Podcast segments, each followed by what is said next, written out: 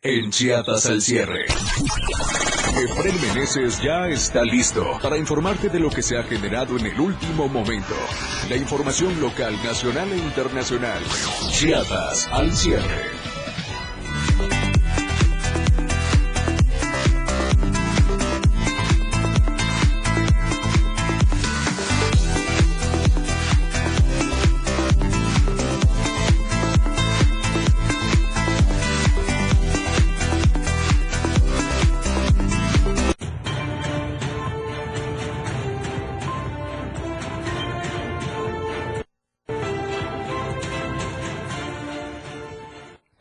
¿Cómo está? Qué gusto saludarlo. Muy buena noche. Lunes 6 de marzo comenzamos la semana. Estamos en Chiapas al cierre. Soy Efraín Meneses y como siempre, gracias por su preferencia y por su compañía. ¿Qué le parece si se queda con nosotros los siguientes 60 minutos? Como usted sabe, con todo lo más importante de Chiapas, de México y del mundo, por supuesto, completamente en vivo desde la torre digital, la torre del Diario TV Multimedia, por supuesto, Diario Media Group. Así es que, ¿qué le parece si comenzamos? Porque lo que hoy es noticia, mañana es historia. Esto es Chiapas al cierre.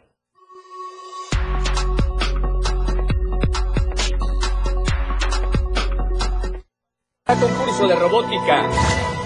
En panorama nacional, Nuevo León con sequía extrema. En panorama internacional, Casa Blanca condena secuestro de estadounidenses en Tamaulipas. La tendencia en Chiapas al cierre, conflictos municipios. Y a nivel nacional, feliz lunes. Fórmula 1 Wars with Narcos y control de daños en convoy son los temas. Esto y más este lunes en Chiapas al cierre.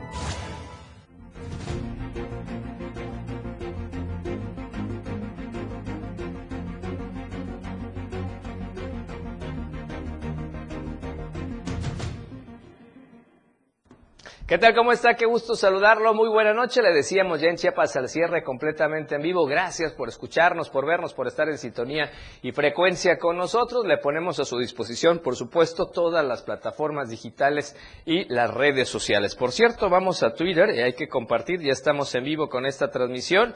Estamos en la cuenta, por supuesto, de Twitter en Diario Chiapas. Pero recuerde, Chiapas al cierre todos los días de lunes a viernes de 7 a 8 de la noche. Entonces, en Twitter le decíamos estamos en Diario Chiapas, ya retuiteamos, ya nos puede escuchar y nos puede ver. Estamos también en la cuenta de Instagram, si le gustan los videos, también hay información siempre útil en la cuenta de Instagram del diario, Diario de Chiapas Oficial. Y además, por supuesto, también aquellos tiktokeros, también están los videos a través de TikTok, usted nos puede ver por ahí con los avances informativos y a todo el equipo de producción de Diario TV Multimedia.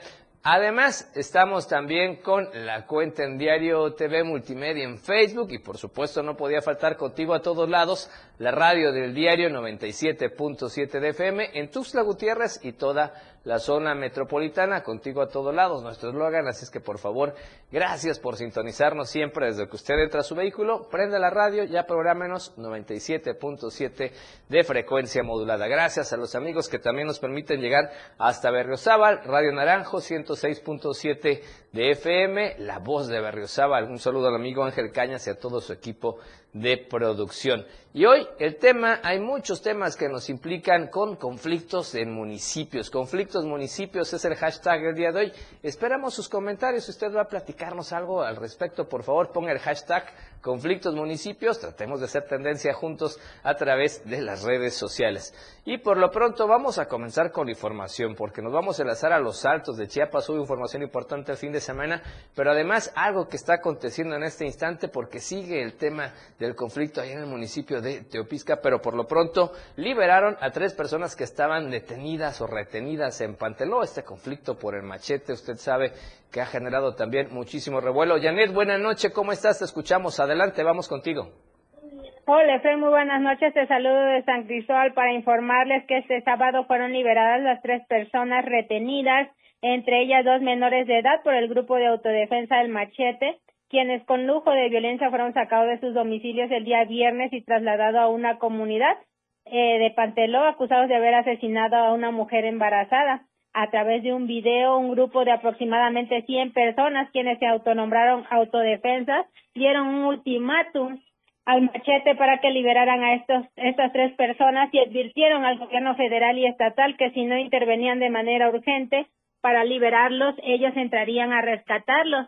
Eh, este, posteriormente, representantes de 87 agentes rurales, comisariados ejidales y 18 barrios del municipio de Panteló, quienes son simpatizantes del Machete, se reunieron en el Parque Central de esa localidad, en donde señalaron que estas personas fueron retenidas por equivocación y que fueron liberadas sanas y salvas, pero seguirán buscando a los responsables de la muerte de esta mujer, Efren. Bueno, pues sin duda información importante que aconteció este fin de semana, Janet, vamos a estar muy al pendiente.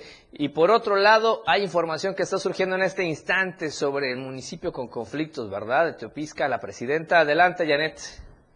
Sí, así es, este, habitantes del municipio de Teopisca por segunda vez se volvieron a manifestar a orillas de la carretera del tramo Teopisca-Matenango del Valle a la altura de la Campana para exigir que se esclarezca la desaparición de 82 millones de pesos y urgir el desafuero de la presidenta Josefa Sánchez Pérez. Los inconformes dijeron que en Tuzla hay una comisión reunida con el titular de la Secretaría de Hacienda, el auditor del Estado y la Fiscalía para que ellos digan cuál es la cantidad exacta que es de, de esta malversación de fondos de los que ellos están acusando y que están esperando una respuesta positiva para que este eh, ellos no bloqueen porque en caso contrario van a volver a bloquear. Ellos narraban que el 28, el día que bloquearon, lo levantaron este bloqueo porque habían acordado con las autoridades que hoy serían atendidos en la ciudad de Tuzla Gutiérrez, pero hoy dijeron que si no hay solución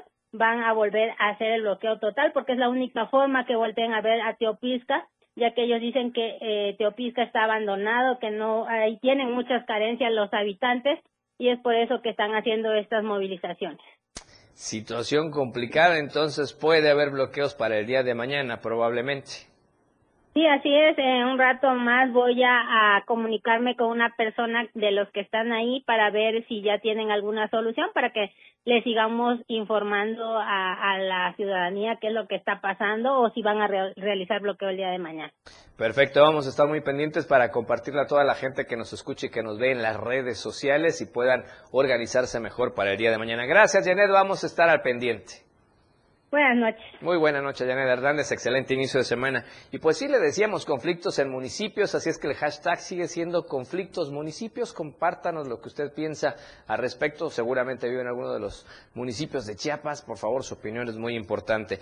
Y precisamente en otro municipio donde hubo incidentes es en el municipio de Altamirano. Y es que el cínico concejal de Altamirano de nombre Gabriel Montoya Oceguera Vea usted, se encaró y casi se va a los golpes contra un conductor de un vehículo originario de Altamirano cuando circulaban ambas camionetas en el tramo carretero estatal que comunica de Altamirano hacia el río Saconeja. De acuerdo en un video que grabó la familia que viajaba en su vehículo, señalan que la carretera está en muy mal estado.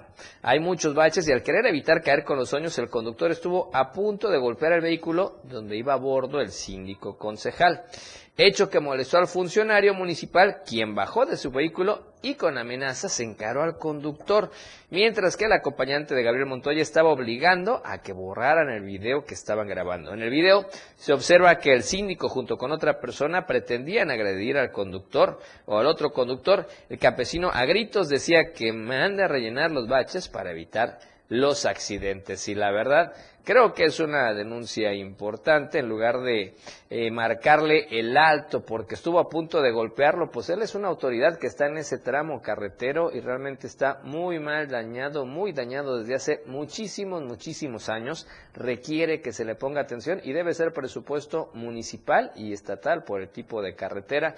Y en lugar de atender esta situación, pues se fueron a encararlos porque casi los golpean pero no era con la intención de golpearlo, sino que las condiciones de la vía de comunicación está muy, muy mal. Así es que ya sabe, conflictos en municipios, por favor, la tendencia para que usted nos diga qué está pasando en cada uno de sus municipios. Vamos por lo pronto a otro tema, vamos al, vamos al reportaje de la semana pero de eso le estaremos platicando, por supuesto, después del corte comercial. Por lo pronto le quiero recordar a usted la tendencia es conflictos municipios, por favor, pónganos lo que usted opina al respecto. Y es nueva semana, tenemos nueva pregunta para usted, participe con nosotros, vamos a conocerla.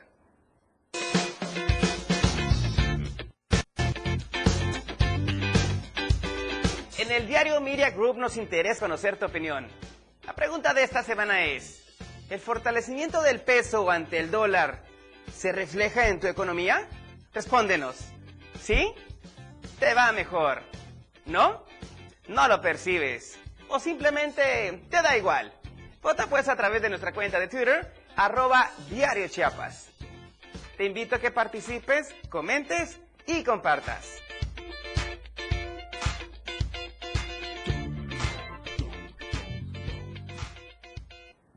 Y vamos a lo siguiente, vamos a la vida columna de mi amigo, reportero que usted ya conoce, excelente Marco Alvarado, tiene información importante y es que la inflación deja muchos sin huevos y sin tortillas.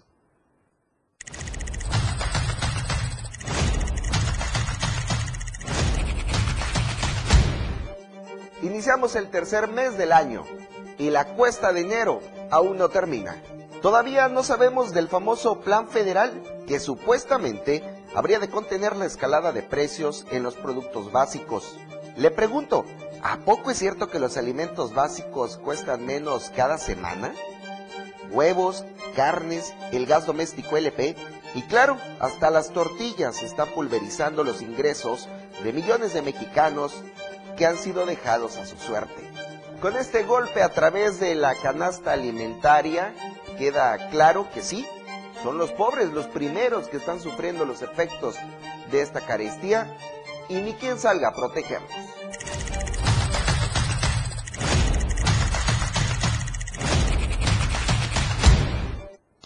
Opinión importante de nuestro amigo Marco Alvarado y efectivamente cuestionamientos muy razonables y muy certeros a usted cuando va a hacer las compras, cómo le va, cómo van los números, cómo está la inflación y cómo está impactando el bolsillo. Antes lo que se compraba en el súper o en el mercado con cierta cantidad ya no es lo mismo ni en volumen y tampoco en calidad, impacta demasiado, pero bueno, muy esperanzados todos en estos temas de eh, la economía precisamente en el país. Ojalá todo mejore y ojalá todo vaya cambiando como debe ser y como tiene que ser. Por lo pronto, vamos a promocionarles primer corte de esta noche. Regresamos con más acá en Chiapas al cierre. Siguen frecuencia con nosotros en la radio del diario y también en las redes sociales. El Meneses te seguirá informando después del corte en Chiapas al cierre. Toda la fuerza de la radio está aquí en el 977.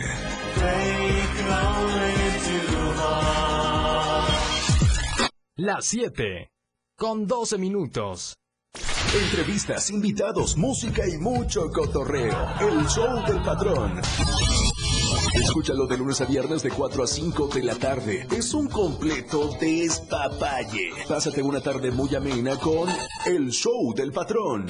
Algo fuera de serie. Por esta frecuencia, 97.7 FM, la radio del diario. El juego aún no termina. La competencia es a cada momento más intensa. La remontada, un espacio para los deportes. Escucha a Jorge Mazariegos y Eduardo Solís de lunes a viernes de 12 a 1 de la tarde. La remontada. Nada se queda igual. La jugada continúa. El resultado del juego hasta el final. La remontada. Por esta frecuencia, el 97.7 FM, la radio del diario.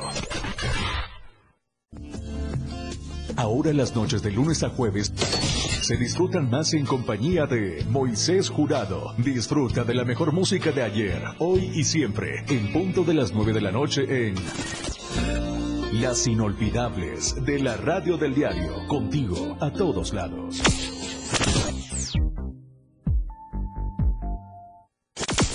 Disfruta de muy buena música, lo más trendy en redes sociales, la info sobre tus artistas favoritos y todo lo que debes saber para estar al día con la mejor actitud. Top Music con Moisés Galindo, de lunes a viernes de 5 a 6 de la tarde por la radio del diario 97.7 con lo más top a todos lados. Por amor al arte. Todo lo relacionado al arte y la cultura de nuestro estado. Difusión de eventos, carteleras, conciertos, datos curiosos e invitados especiales. Por amor al arte. Domingos de 9 a 11 de la mañana por el 97.7. La radio del diario. Contigo, a todos lados. radio en evolución sin límites. 977. La radio del diario. Contigo a todos lados. Quieres escuchar. La radio del diario 97.7 FM.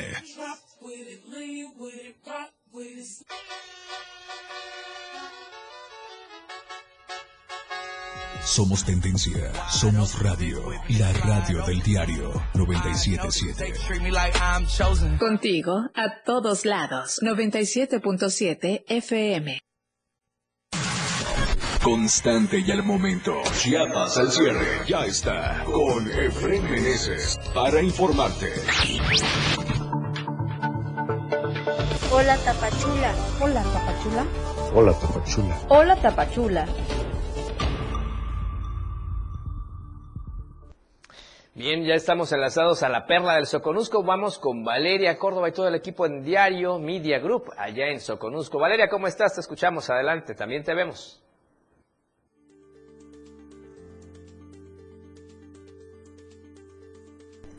Buen inicio de semana, Efren. El día de hoy comenzamos esta sección con noticias preocupantes y es que Tapachula se ha convertido en un municipio con altos índices de diabetes. Es por esto que profesionistas en la salud hacen un llamado a la población a tomar precauciones. Los detalles con mi compañero Rafael Lechuga.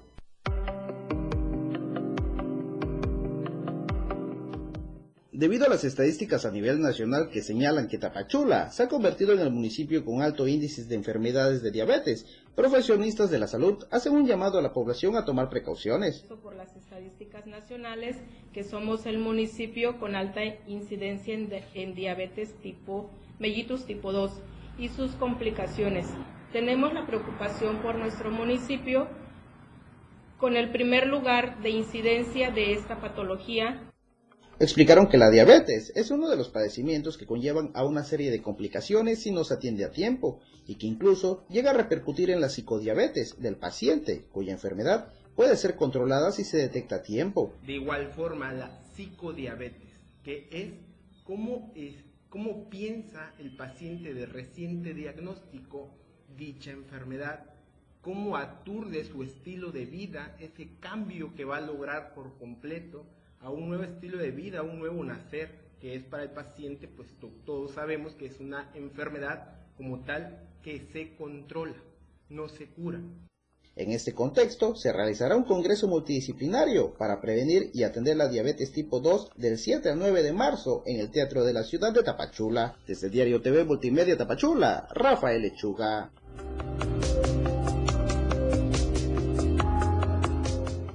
Continuando con noticias de esta ciudad, te comento que a través de la campaña No a la tala del Parque Central, ciudadanos tapachultecos se encuentran recabando firmas para solicitar a las autoridades municipales la conservación de los árboles emblemáticos que se encuentran en este espacio público.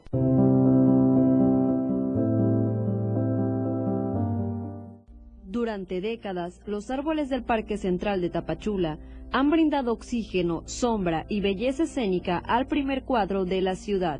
A pesar de ello, el proyecto de remodelación de este espacio público contempla talarlos y reemplazarlos.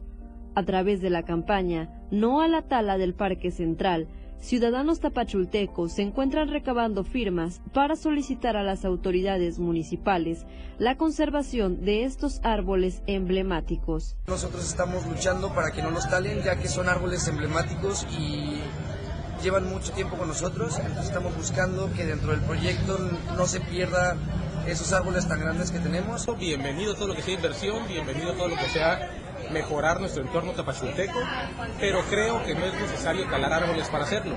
Si el proyecto no lo incluye, aún está a tiempo de hacerlo. Podemos hacer un buen proyecto respetando la naturaleza, respetando los árboles. Asimismo, señalan que están de acuerdo con la integración de nuevas especies de plantas y árboles al parque, ya que Tapachula cada día se vuelve una ciudad más calurosa. Todos los proyectos que en Tapachula se desarrollen deben de estar pensados en el respeto a la naturaleza y también en, el respeto a la diversidad eh, ecológica, biológica que tenemos en, Tapachula. Tapachula podría ser una ciudad modelo en urbanismo sustentable y desafortunadamente es una ciudad que cada vez es más caliente. Por su parte, colectivos ambientalistas señalan que, aunado a la pérdida de servicios ecosistémicos como la mitigación del calentamiento global y la absorción pluvial del agua, la tala de estos árboles significa dejar sin refugio a cientos de aves y mamíferos, sobre todo en esta temporada de reproducción. El Parque Central de Tapachula cuenta con más de 100 ejemplares de árboles y palmeras de distintas especies, los cuales se encuentran completamente sanos tanto de raíces, troncos y hojas. Valeria Córdoba, Diario Multimedia Soconusco.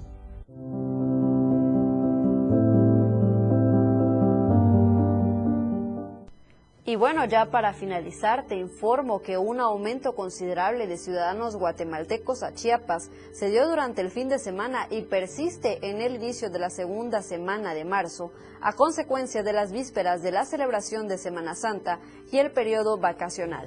A pesar de que Guatemala y México no coordinan el mismo calendario escolar, la afluencia de chapines a municipios como Tapachula ha sido constante en los últimos tres días y según el reporte de autoridades guatemaltecas, persistirá durante la semana en turno y hasta la Semana Santa, cuando se perciba la presencia de centroamericanos en playas, centros comerciales, restaurantes y hoteles de la frontera sur. Solo este domingo 5 de marzo, en un día típico para el flujo de guatemaltecos hacia Chiapas, se connotó una mayor afluencia de turistas del vecino país que ingresaron por la vía legal a municipios como Tuxtla Chico, Suchiate y Tapachula. De eso queda constancia en las filas y los trámites que los guatemaltecos realizaron en las aduanas migratorias y fitosanitarias. Según el Instituto Guatemalteco de Migración, solo el fin de semana que va del 3 al 5 de marzo se tuvo un incremento del 40% en la salida de ciudadanos chapines con destino a Tapachula para, para realizar compras y descansar en sitios de esparcimiento. En Suchiate, por ejemplo, la presencia de compradores guatemaltecos se percibió desde horas de la mañana de este sábado, cuando camiones procedentes de varias localidades guatemaltecas cruzaron por el puente internacional Rodolfo Robles. Lo mismo ocurrió en el puente de Talismán, donde la presencia de personas que iniciaron el trámite de ingreso a México fue notorio y recurrente, y recurrente hasta la noche del domingo. Las autoridades mexicanas han informado que la expedición de tarjetas de visitante regional continuará dándose de forma regular durante todos estos días. Pues hasta aquí la información el día de hoy. Regreso contigo al estudio y nos escuchamos y nos vemos el día de mañana. Gracias Valeria, como siempre muy amable con toda la información. Un saludo a todo el equipo de Diario Media Group allá en Soconusco. Y vamos con otros temas y bueno, resulta que invitan al primer coloquio de animales venenosos y manejo de intoxicaciones. Sin duda es importante y puede haber muchos expertos interesados. Vamos a los datos. Víctor Moreno Avendaño, biólogo e integrante de la Red para la Conservación y la Divulgación de los Reptiles Venenosos en Chiapas, invitó a la sociedad en general a acudir al primer coloquio de animales venenosos y manejo de intoxicaciones a realizarse el viernes 17 de marzo a las 9 horas en el Teatro Juchavín del municipio de Comitán. El biólogo comentó que el esfuerzo busca reunir a personas expertas en medicina y biología para hablar de manera conjunta sobre los aspectos biológicos y epidemiológicos de diversas especies de reptiles y arácnidos venenosos de la región. En regiones fisiográficas del estado pues hay una, hay una, una gran diversidad en cada una de ellas. Eh, ¿Por qué también es importante conocerlas? Porque a través de donde nosotros estemos en el estado nos va a servir también para saber con qué estamos conviviendo si hay especies potencialmente venenosas o no, o bien si podemos ir al campo sin ningún problema o con mayor cuidado. De tal forma, destacó que en este encuentro se busca responder a preguntas como qué hacer en caso de una mordedura, cómo identifico una intoxicación de una especie de otra, que serán algunas de las preguntas a responderse durante dicho evento. Por tanto, recordó que las ponencias serán por biólogos en el que hablarán sobre animales venenosos, principalmente de arácnidos y reptiles. Luego participarán representantes de laboratorios, quienes son proveedores y productores de antivenenos en el país. Moreno Vendaño recordó la conexión de Comitán con regiones importantes del estado, las cuales van desde la selva frontera, llanos, sierra y altos. Cabe señalar que el evento es realizado en sinergia con la Dirección de Educación y Salud Municipal del Ayuntamiento de Comitán. Para Diario Media Group, Ainer González. Así está la invitación abierta para los interesados. Y vamos a otro tema. Resulta que allá en Palenque, en la zona norte de Chiapas, va a haber algo interesante de robótica.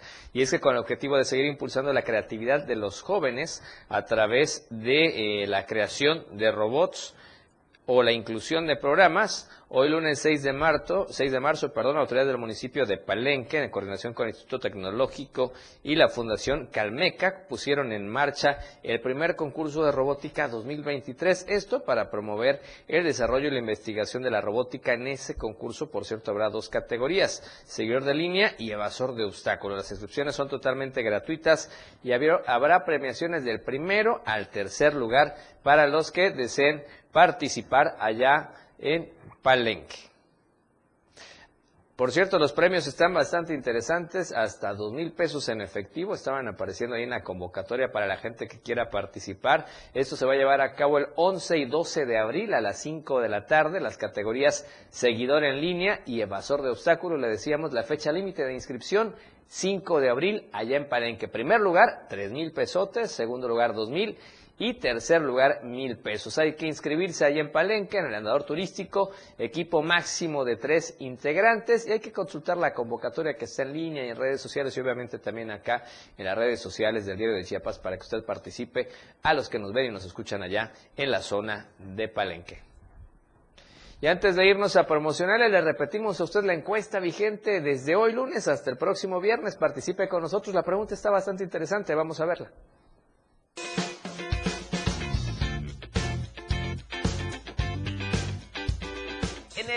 Media Group nos interesa conocer tu opinión. La pregunta de esta semana es, ¿el fortalecimiento del peso ante el dólar se refleja en tu economía? Respóndenos. ¿Sí? Te va mejor. ¿No? No lo percibes. O simplemente te da igual. Vota pues a través de nuestra cuenta de Twitter, arroba Diario Chiapas. Te invito a que participes, comentes y compartas.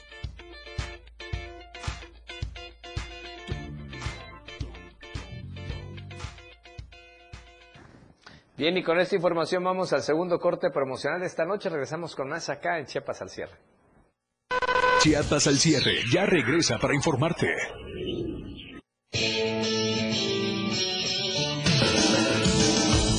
El estilo de música a tu medida. La radio del diario 97.7 FM. 97.7. La radio del diario. Más música en tu radio lanzando nuestra señal desde la torre digital del diario de Chiapas. Libramiento Surponiente 1999. 97.7. Desde Tuxtla Gutiérrez, Chiapas, México. XHGTC, la radio del diario. Contacto directo 961-612-2860. Cabina 961-612-2860. Escúchanos también en línea. www.diariodechiapas.com Diagonal Radio. 97.7 La radio del diario. Más música en tu radio. La 7. Con 28 minutos. Ahora la radio tiene una nueva frecuencia. 97.7. Hoy la radio es la radio del diario, lanzando toda nuestra señal desde Tuxtla Gutiérrez, Chiapas, e invadiendo la red en www.diariodechiapas.com diagonal radio. Más música, más programas, más contenido. La radio es ahora 97.7, contigo a todos lados. Denuncia pública. Comunícate con nosotros. Envíanos tus videos, imágenes o audios al WhatsApp 961-225-6504. Línea directa 961-264-1722. Que su denuncia sea escuchada. Denuncie. Su denuncia es importante en denuncia pública. Por la radio del diario 97.7. Contigo a todos lados. Caminando con Los Ángeles, un programa donde encontrarás la conexión con Los Ángeles, donde se hablan temas de luz. No hay nada más hermoso que compartir los temas de luz de Los Ángeles y Arcángeles. Acompáñanos todos los martes y jueves de 10 a 11 de la mañana por la radio del diario 97.7. Contigo a todos lados. De lunes a viernes la información está en AM Diario. Lucero Rodríguez te informa muy temprano a las 8 de la mañana. Toda la información, entrevistas, reportajes de lunes a viernes. AM Diario en el 97.7 FM. La radio del diario. Evolución sin límites. Contacto directo. 961 61 228 60. Contigo a todos lados. Una programación que va más allá de un concepto radiofónico. 977. Infórmate a última hora. Efraín Meneses ya está en Chiapas al cierre. Gracias por seguir con nosotros en Chiapas al cierre. Y ahora, ¿qué le parece si vamos a las nacionales? ¿Qué tal, Efren? Muy buenas noches. Es un gusto acompañarlos en este lunes, inicio de semana, con la información de las notas nacionales. Un saludo a todos los que nos escuchan en el 97.7 FM, la radio del diario. La Conagua declaró a municipios de Nuevo León con sequía extrema. Acompáñame a ver las nacionales del día de hoy. Cuatro municipios de Nuevo León enfrentan sequía excepcional, mientras que las principales presas del estado continúan con niveles a la baja sin lograr un solo día de recuperación. De acuerdo al más reciente reporte del monitor de sequía que emite la Comisión Nacional del Agua, CONAGUA, los municipios de Agualeguas, Anahuap, Parás y Vallecillo tienen la categoría D3, la cual significa sequía extrema. En las próximas semanas y meses se espera un temporal bastante fuerte de incendios forestales y este es el tercer año consecutivo con sequía ocasionada por el fenómeno de la niña, advierte el director de la Comisión Nacional Forestal. Con los 684 siniestros que se han presentado en lo que va del año y las 12.000 hectáreas afectadas, hasta ahora ya se superó lo sucedido en 2022. Tan solo entre 2015 y 2022 ocurrieron más de 55 mil siniestros en casi 4 millones de hectáreas y actualmente 77% de territorio nacional sufre de algún grado de sequía que sumada a la presencia de plagas y enfermedades en los árboles, los conflictos entre comunidades y el cambio ilegal de uso de suelo siembra las condiciones para que se detonen los incendios forestales, indican expertos.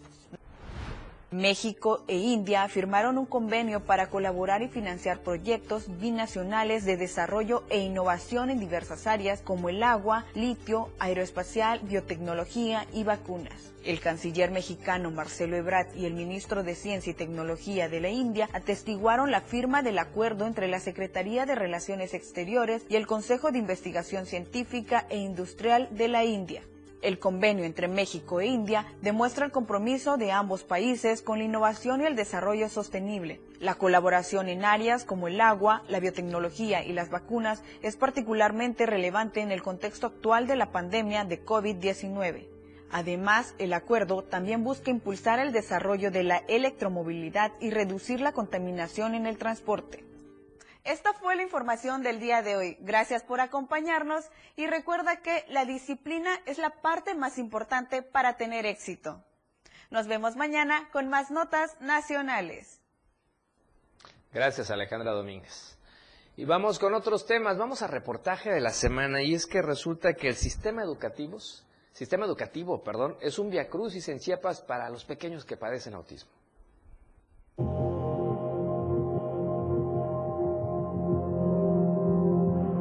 Pero si a mí me lo hubieran recibido en otra escuela, esto no hubiera pasado.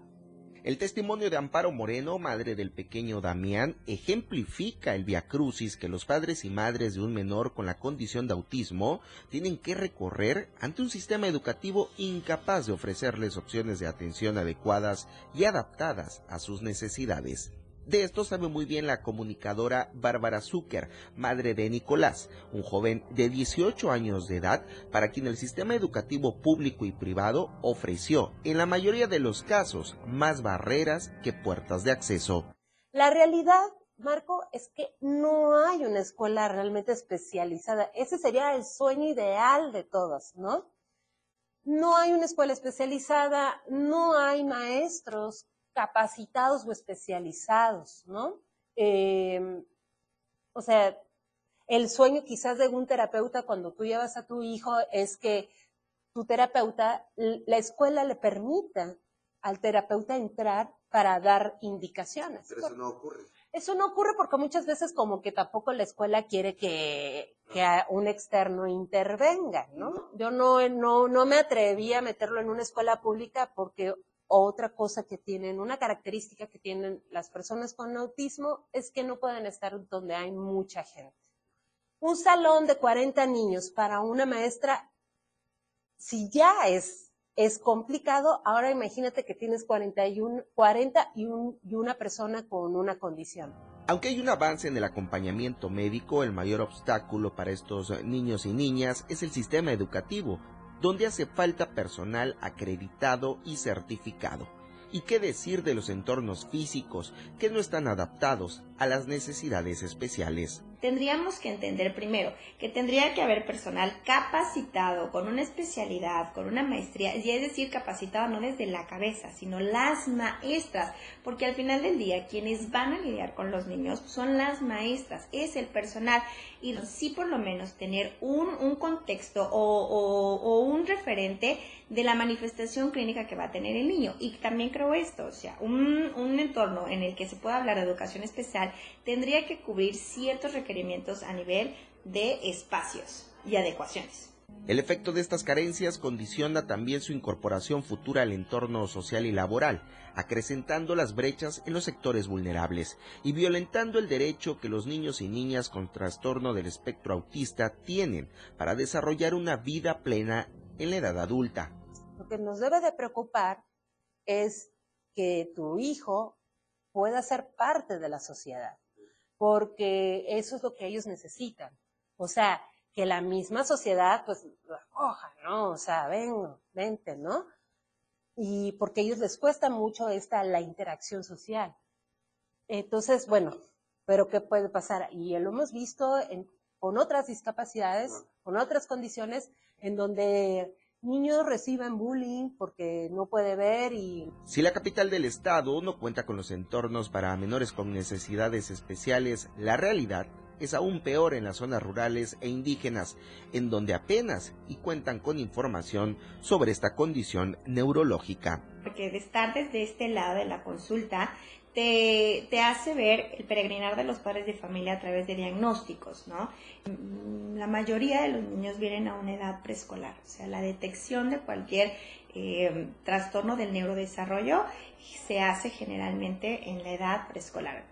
Eh, estamos muy atorados en temas de administrativos, educativos, cuando realmente la reforma educativa, muchos documentos tienen bases completamente eh, neurocientíficas, o sea, plasman que está de, que está de fondo el neurodesarrollo, ¿no? Entonces, eh, y sobre todo creo que a nivel de escuelas públicas hay mucha falta de capacitación y sobre todo de, de abrir las barreras a la inclusión. El lamentable caso de Damián encendió las alarmas y es por eso que padres y madres exigen no solo justicia, sino una revisión exhaustiva de todos los centros en donde dejan a diario a sus hijos. Pues supongo que es una estancia preparada, debería de tener este pues a las niñeras capacitadas, este, sobre todo la paciencia, porque pues con los niños se necesita mucha paciencia y pues no todas tienen la capacidad de aguantar tantos niños en general. A veces las mamás con uno o dos no podemos, imagínense, tantos niños a veces, ¿no? Pues la verdad vigilar a los niños más que nada, porque pues por eso les damos la, la confianza a ellos de que de dejarles a nuestros hijos. ¿En algún momento usted eh, se vio en la necesidad de dejar a su hijo en un lugar de estos? Sí. ¿Y qué, qué pasó? ¿Qué observaba usted? Pues la verdad, donde los he tenido los han cuidado muy bien. Hasta donde han estado, sí. Cuidado más que nada de saber dónde van a tener a los niños acompañados, cuidadosamente dónde se meten, porque literal son niños y pues este, experimentan y quieren saber a dónde van las cosas, pues desgraciadamente ellos no saben la causa o las consecuencias que tienen después. Haya más atención y realmente que los empleados, los trabajadores de ese lugar tengan ese cuidado con los niños. porque si no es de vocación, ¿para qué diantres están ahí? Pues yo siento que deberían de poner como más foco en eso, o sea, para otorgar un permiso, pues este, yo creo que pues valorar muchas cosas, o sea, es que es demasiada responsabilidad tener muchos bebés. Yo fíjese que lo iba a poner en una guardería, o sea, ya estaba a punto, llevé los papeles, otra guardería. Y este, y cuando vi lo del caso de Damián, lamentablemente ya no lo quise dejar a mi hijito, entonces dije, me voy a esperar este más tiempo para poder este, meterlo en una guardería que esté más grandecito. Actualmente organizaciones como Grupo Autismo Chiapas y especialistas como Nidia Alcalá Garcés ofrecen una mano amiga para aquellos padres y madres que inician en este recorrido en busca de las mejores condiciones para ayudar a sus hijos en esta condición. Bueno, en Facebook tenemos un grupo que se llama Grupo Autismo Chiapas. También tenemos nuestra fanpage que se llama Autismo Chiapas. En el grupo, si no me recuerdo, o en la página tenemos el, el link que los puede llevar al WhatsApp para ser parte del grupo. Para Diario Media Group, Marco Antonio Alvarado. Así es un reportaje interesante con este tema de lo complicado que tienen que enfrentar las familias con un con un eh, personaje, niño, niña, por supuesto un miembro de la familia que tenga autismo, que son capacidades pues muy especiales que hay que atender y hay que saber cómo tratarlos, obviamente, para que puedan desarrollarse de manera integral. Y antes de promocionarles, vamos a comentarios que nos están llegando en redes sociales. Gracias, por supuesto, excelente espacio informativo. Saludos, un abrazo enorme a mi bella esposa, gracias. Jorgito Ruiz Serrano, saludos, estimado Efraín, un fuerte abrazo desde Ocosingo. Gracias, qué bueno que nos ven en Ocosingo, en toda la zona selva, hay que estar muy pendientes. Saludos hasta San Fernando, a Aguilar, gracias, qué bueno que nos ve. Saludos a usted y a Raquelita. Mamá Tere también en la Fraidesca dice saludos a todos, excelente noticiero, reconocimiento del desempeño profesional de Valeria Córdoba. Oh, qué bien, muy bien, saludos también a Valeria Córdoba, por supuesto, hasta Tapachula. Manelito Altúzar, que no podía faltar, dice buenas noches para todos ustedes en el diario de Chiapas por mantenernos bien informados y de la mejor manera. Qué bueno, Manuelito, no se pierda, por favor, él siempre nos está escuchando en la radio del diario o nos ve también en las redes, las redes sociales. Mati Ruiz también manda saludos a Noticiero y felicita a Ale por eh, la sección de Nacionales. También ahí dice bravo Ale, felicidades, muy bien. Y tenemos más comentarios que siguen llegando, pero oiga, aprovecho, pónganos su comentario, pónganos su saludo y también pónganos hashtag conflictos municipios, es el tema de hoy. Y cada día vamos cambiando la temática para que vayamos haciendo tendencia todos juntos a través de las redes sociales. Vamos a promocionarles, tercer corte y volvemos. Gracias. La información no termina. A cada momento se están generando y Efraín Meneses te las informa después de esta pausa. Chiapas al cierre. 97.7 FM, XHGTC, Radio en Evolución Sin Límites. La radio del diario, contigo a todos lados. Las 7, con 42 minutos. En la esquina ruda, las chatarras y por los técnicos, comete una falta por exceso de sodio. El brócoli resiste por sus habilidades contra el cáncer. La dona enreda sus grasas saturadas contra las cuerdas y el pescado vence con sus proteínas y fósforo bueno para la cabeza y el cuerpo. Las papas fritas que incrementan la obesidad y la diabetes son vencidas por el maíz rico en vitaminas y nutrientes. Gana los alimentos saludables. Identifica los productos rudos por los sellos. Elige alimentos saludables. Secretaría de Gobernación. Gobierno de México. La banqueta y los banqueteros con Lito Painbert. Listos para sentarnos donde se platica de todo con el estilo que él le caracteriza. Todos los sábados de 11 a 1 de la tarde, dos horas de buena charla con humor un tanto abierto. Serás bienvenido, la banqueta y los banqueteros. Un espacio donde todos caben. ¿Tiempo todavía?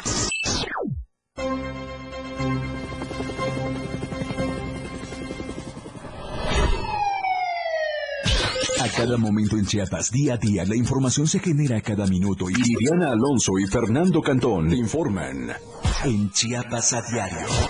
Chiapas a diario. De lunes a viernes de 2 a 3 de la tarde por el 97.7 FM, la radio del diario. Iridiana Alonso y Fernando Cantón en Chiapas a diario.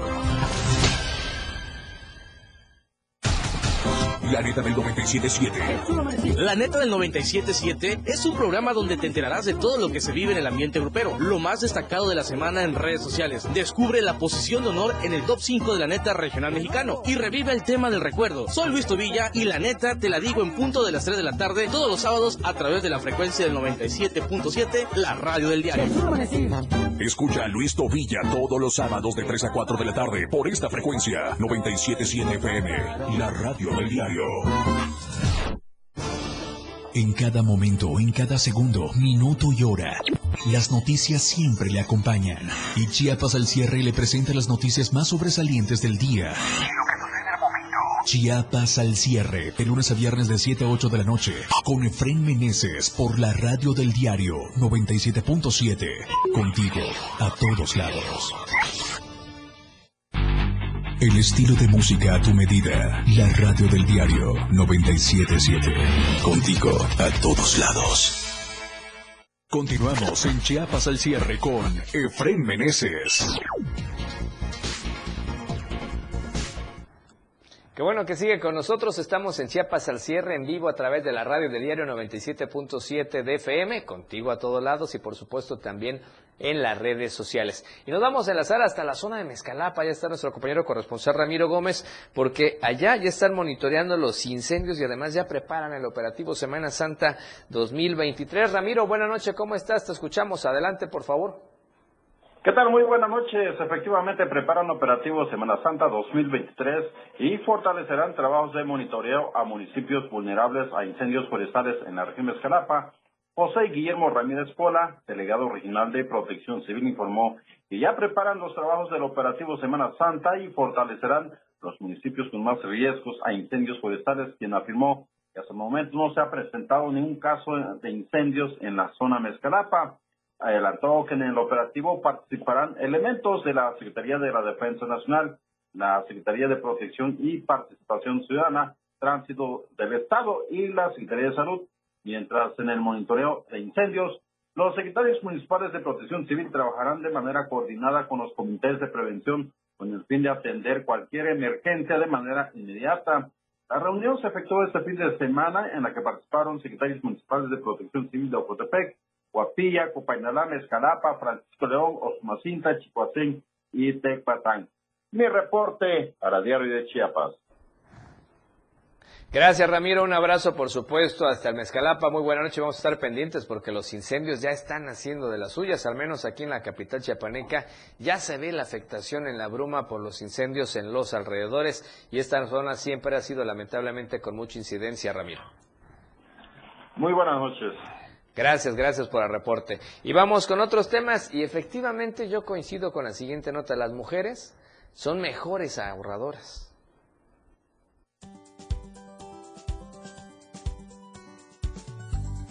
El vocero del Buró de Crédito en el país, Wolfgang Edgar Valera, dijo en entrevista para Diario de Chiapas que las mujeres son mucho más organizadas y buenas administradoras con respecto a los créditos.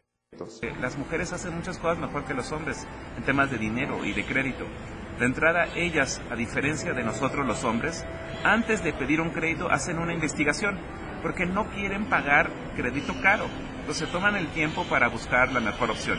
Eso es una buena idea. Señaló que si bien es verdad que todos podemos gastar de más o tener un imprevisto que nos haga caer en gastos que superen nuestros ingresos, a diferencia de los hombres, las mujeres no tienen pena en buscar ayuda. ¿Qué hacen cuando ya tienen el crédito? A diferencia de los hombres, las mujeres pagan mejor. Ellas no quieren generar intereses moratorios. ¿Por qué? Porque ellas son las jefecitas, así les dicen aquí en México, ¿no? Y ser jefe de la casa implica mucha responsabilidad, incluyendo que el dinero que tienes te alcance para todos tus gastos.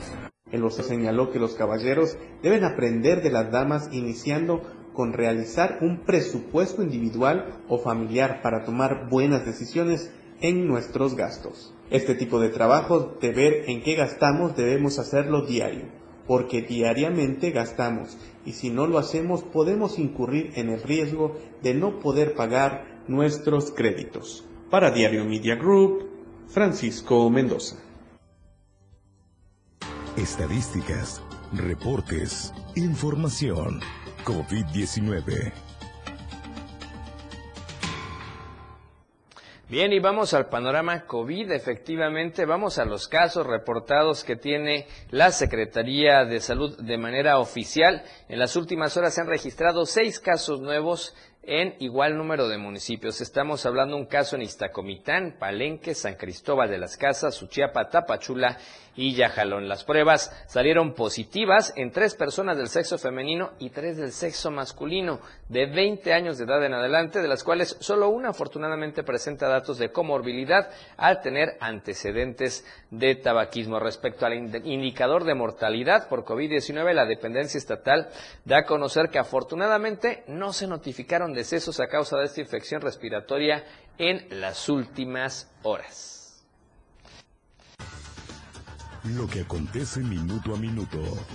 La Roja, de Diario de Chiapas.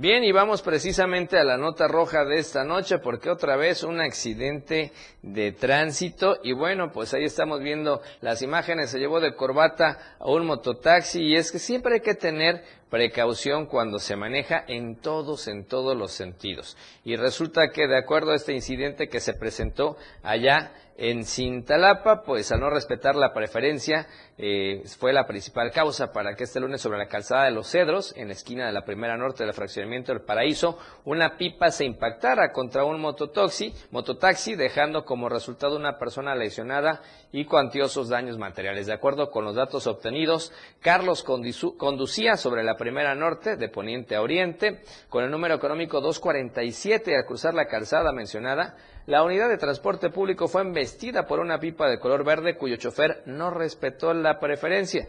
Como resultado del encontronazo, una persona del sexo masculino que viajaba de pasajero resultó lesionado, fue valorado por personal de protección civil y ellos confirmaron que solo presentaba golpes y no era necesario el traslado al hospital. Así es que esto ocurrió allá en Cintalapa.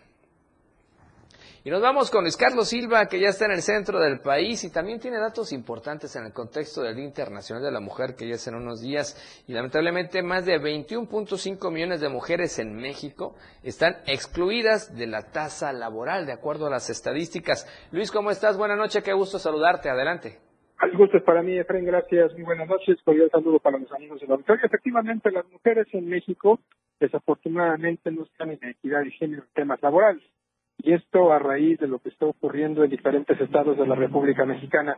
Paulina Gutiérrez, que es una mujer que se encarga de recopilar estadísticas y es en una ONG, advierte que desafortunadamente, a pesar de que existe la cuarta transformación en el gobierno federal y que se habla de una equidad no solamente para los funcionarios y funcionarias, es importante reconocer que México requiere a, pasos agigantados lograr este objetivo, que más mujeres trabajen en una opción sin precedentes. ¿Te parece? Vamos a escuchar cómo lo planteó Paulina Gutiérrez. En México, las mujeres son el sector más excluido del sistema laboral, el más violentado en sus derechos a un trabajo digno y sin ingresos suficientes que les permitan superar la pobreza. México ocupa el lugar 145 en una lista de 179 países por su baja tasa de participación laboral de las mujeres con un 40%. Además, hay casi 21 millones y medio de mujeres excluidas del trabajo. La tasa de desempleo de las mujeres es casi 16%, mientras que la tasa general es de 11%. 4.4 millones están desempleadas, disponibles y sin impedimento para trabajar. Pero además hay 17 millones de mujeres que no pueden salir a buscar trabajo porque están realizando labores de cuidado y domésticas sin remuneración alguna. Algo muy preocupante es que de las 23.6 millones de mujeres ocupadas, 16.3 millones, casi 7 de cada 10, carecen de un ingreso laboral suficiente para superar el umbral de la pobreza y 14 millones 152 mil, 6 de cada 10 trabajan sin acceso a servicios de salud y demás protecciones de la seguridad social. Por último, 13 millones 277 mil más de la mitad tienen trabajos informales. Estas situaciones de exclusión y precariedad laborales son una violación al derecho humano al trabajo de las mujeres y además son causa de otras desigualdades, como por ejemplo en el acceso a la salud, a una vivienda digna, al tiempo libre e incluso a la participación ciudadana y política. Así las cosas, Efraín, esta radiografía pues es más que evidente, se tiene que trabajar a marchas forzadas para lograr no solamente la inclusión, sino que en el Día Internacional de la Mujer un mayor número de ellas puedan tener no solamente mayores oportunidades, sino que en el terreno laboral puedan trabajar y sobre todo disfrutar de muchas de muchas situaciones. Te mando un abrazo y que pases un excelente inicio de semana en mi reporte y como siempre muy buena noche. Gracias, mi estimado Luis Carlos Silva. Un abrazo. Excelente inicio de semana también para ti. Nos escuchamos el día de mañana, primer día. Un abrazo. Igualmente, buenas noches. Bien, y vamos a la información internacional de esta noche.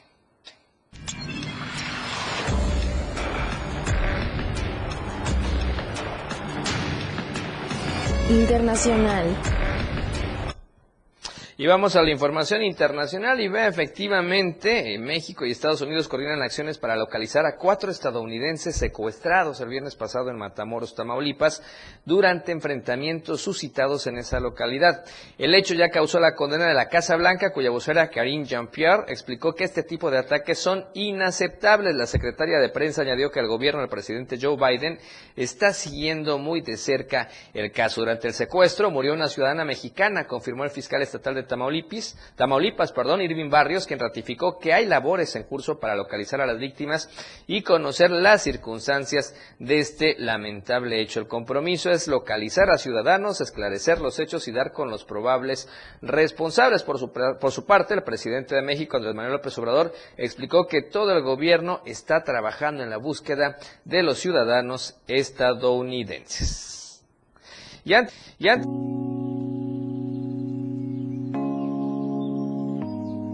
Tendencias.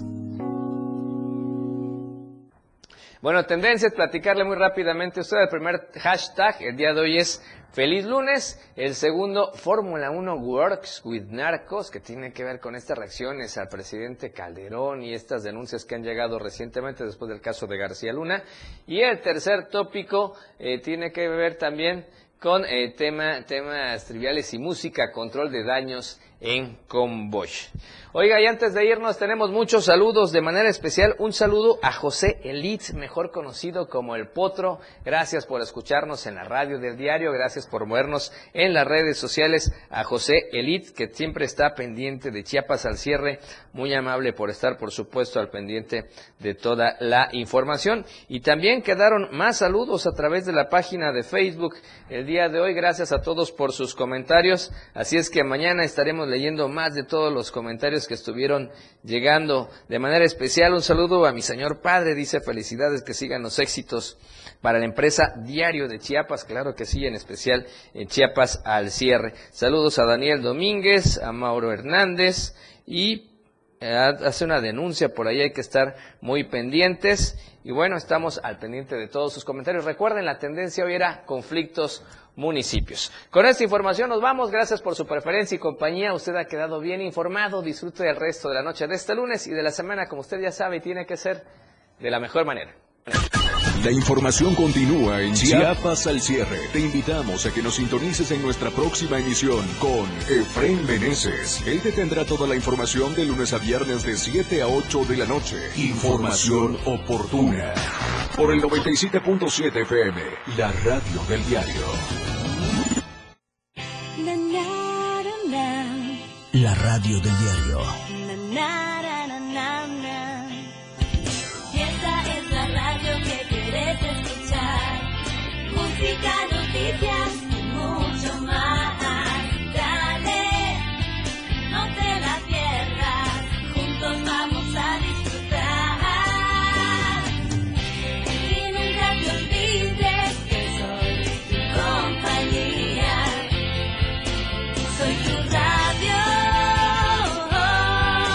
La radio del diario 97.7. Editorial de la radio del diario. Qué descaro el del empresario Carlos Valdés Avendaño, quien ha comenzado a promoverse como aspirante a la alcaldía de Tuxtla Gutiérrez. ¿Cómo se atreve a decir que sueña con que la capital de Chiapas sea una ciudad vanguardista? Y que luchará porque lleguen más inversiones, más turistas, más ferias, más convenciones, más congresos y por un transporte público digno? ¿Acaso cree que los tuxtlecos son tontos, unos desmemoriados? Pues no es así. Todos sabemos que Tuxtla nunca le ha importado, sino solo las ganancias fáciles. Se convirtió en empresario y en uno de los hombres con más poder económico en el estado, gracias a las complicidades con Juan Sabines Guerrero. Fue precisamente con este corrupto exgobernador que se hizo de hoteles, como el Hotel Casa Índigo en San Cristóbal, que hace unos años fue denunciado por fraude contra varios grupos de turistas. No es todo. Siendo legislador por el partido Nueva Alianza, recibió una solicitud de juicio político y desafuero